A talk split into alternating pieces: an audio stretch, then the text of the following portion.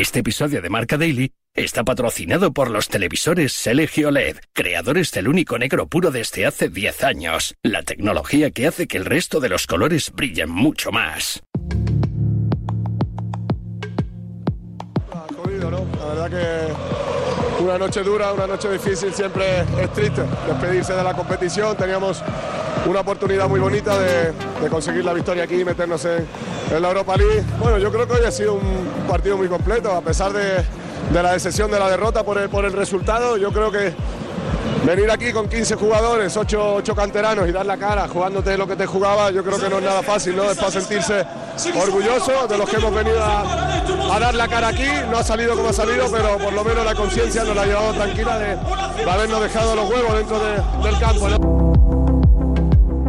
Yo me siento fuerte, fuerte, porque siento el respaldo este, del club, siento el respaldo de, de- Pepe Castro, de José María, eh, de Víctor, pero por sobre todas las cosas de los futbolistas, ¿eh? fuera del campo y dentro del campo. La respuesta de los futbolistas partido a partido este, me da fortaleza.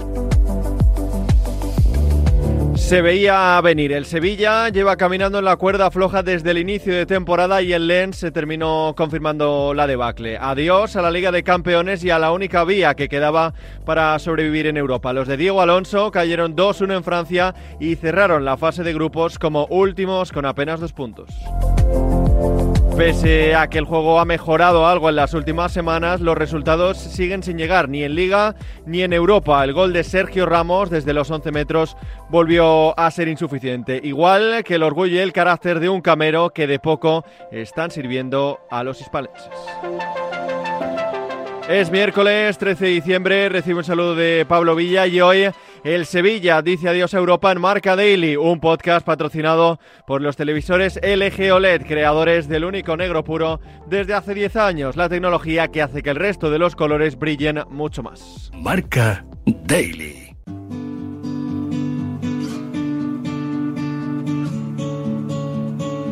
Muchos frentes de los que hablar sobre el fracaso del siete veces campeón de Europa League en la gran competición del viejo continente. Vamos a hacerlo con Alberto Fernández, delegado Marca en Sevilla, y Borja Aranda, comentarista en eh, Radio Marca. Alberto, ¿ha tocado fondo este Sevilla? Sí, se podría decir que, que el Sevilla ha tocado fondo. Eh, una eliminación en Europa en el mes de diciembre no lo esperaba nadie. Es verdad quizá que antes de este partido pues pudiera ser esperable por todas las bajas que tenía el equipo, por la dinámica que lleva, pero es una sensación de, de impotencia la que se lleva el aficionado y de miedo al futuro. Este Sevilla que no gana nadie, que lleva 11 partidos contra equipos profesionales Diego Alonso y no ha ganado ninguno. Una racha así es insostenible y evidentemente el perjuicio de no tener más allá del mes de enero eh, solo liga y veremos hasta dónde puede llegar en la Copa, pues un dolor muy importante para el Sevilla y una crisis que hace tiempo no se veía en nervio. ¿Se le ha agotado el crédito a Diego Alonso? El crédito de Diego Alonso se agotará cuando los dirigentes digan que se agota. De momento lo han mantenido y las informaciones que teníamos eran que por lo menos hasta Navidad lo iban a seguir manteniendo porque no hay tiempo material. Juega el Sevilla el sábado, después juega el martes, después juega el día 23 ante Atlético Madrid. No hacen ningún cambio, así que lo normal es que siga, si es capaz de levantar algo al equipo, sobre todo en resultados, que es lo que manda, eh, podrá continuar y si no, bueno, tienen más que razones objetivas los dirigentes para cesarlo. El vestuario parece que está con él. El Sevilla no ha competido mal en Lens, pero eh, competir mal o competir bien y no ganar da exactamente igual. Si no ganas, eh, evidentemente el crédito se termina acabando, pero es increíble, pero el crédito todavía no se le ha agotado del todo a Diego Alonso. Alberto, ¿es el momento más crítico de la historia reciente del Sevilla? Es posible que sea el momento más crítico. Es posible que en la historia reciente, porque el año pasado se vivió un momento muy crítico también, con la situación en Liga, con todo lo que ya podemos conocer, pero claro, ya no solo por ganar la Europa League, sino tenía competición europea durante el mes de febrero, marzo, abril, la gente se enganchó, el equipo reaccionó, al reaccionar en Europa reaccionó también la Liga, fueron de la mano, claro. Ahora una plantilla tan larga, por mucho que ahora haya muchos lesionados, quedarte sin nada, con un coste de plantilla por encima de los 170 millones de euros, eh, un presupuesto hecho para ganar 80 este año en competiciones y vas a rozar los 50, en fin, números rojos, plantilla devaluada, eh, fichajes que no funcionan, ahora muchas lesiones, no da con la tecla el entrenador. Es un momento muy crítico y el Sevilla, evidentemente, si el año que viene, a no ser que gane la Copa, no va a competir en Europa, pues va a tener que rebajar un presupuesto muchísimo, eh, volver a despedir o a deshacerse de jugadores. En fin, eh, un momento que nadie esperaba, que se venía anunciando del año pasado, pero que ha terminado por llegar.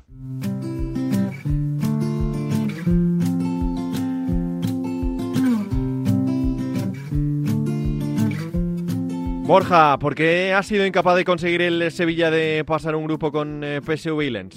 Bueno, yo creo que el Sevilla ha sido incapaz de, avanzar y de seguir en Europa en un grupo con Lens y PSV Eindhoven sencillamente pues porque no ha estado bien en, toda la temporada. Eh, no hemos visto una imagen del Sevilla realmente estable, ni, con Mendilibar eh, primero, ni con Diego Alonso después. Creo que es un equipo que demuestra unas carencias enormes, creo que hay un problema evidente de plantilla de un equipo que no ha sabido regenerarse, de un equipo que ha perdido quizás cierto acierto en, la hora de firmar futbolistas.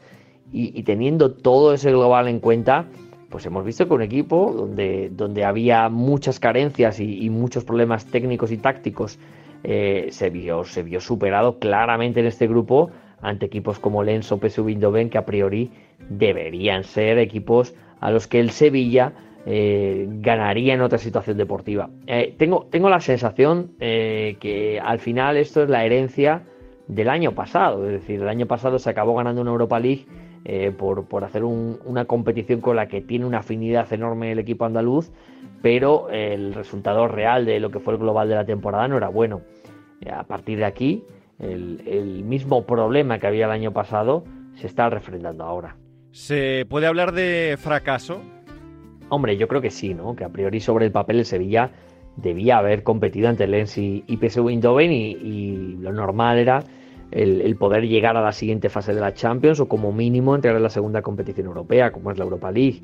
Además, una Europa League donde el Sevilla tiene una gran afinidad, eh, que ha ganado muchísimos títulos, que siempre hace un buen papel y, que al final muchas veces ese eh, rebote, esa eliminación de la Champions, pues se ha convertido en una gran temporada para el equipo andaluz. Yo creo que eh, realmente el aficionado del Sevilla tiene que estar con, un sentimiento de, frustración grande, porque más allá del fracaso general de no clasificarte para la siguiente fase de Champions, es el no poder eh, haber eh, aguantado ni siquiera el tipo de, entrar a, la Europa League.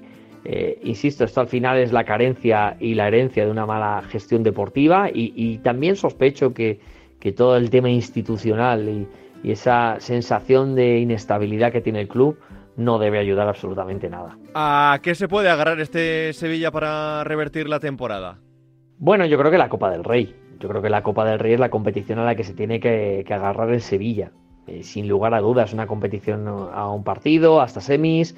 Es una competición donde el tener un punto de suerte y el tener un buen día te pueden, te pueden hacer avanzar en, en la competición ante rivales importantes. Entonces, bueno, al final Sevilla tiene futbolistas de calidad, más allá de que sea una plantilla que, como hemos venido comentando, pues tiene sus carencias, eh, tiene futbolistas desequilibrantes y que en algún momento, en un, en un buen día, te ganan un partido. Y eso eh, en eliminatoria es, clave.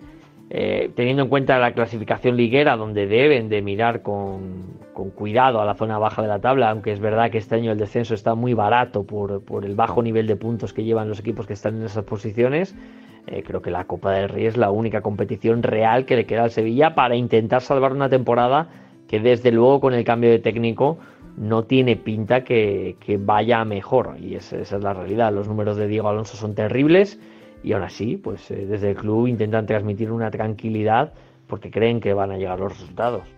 No corren buenos tiempos para un Sevilla al que le quedan cinco meses para no terminar de hundirse en una 2023-2024 para olvidar. Hasta aquí una nueva edición de Marca Daily, un podcast disponible en todas las plataformas. Mañana más y mejor. Hace 10 años, LG creó el único negro puro, un hito en la historia de la tecnología que hizo brillar millones de colores. Ahora, esos colores brillan intensamente y se integran a la perfección en tu hogar. LG OLED Evo. 10 años con el único negro puro.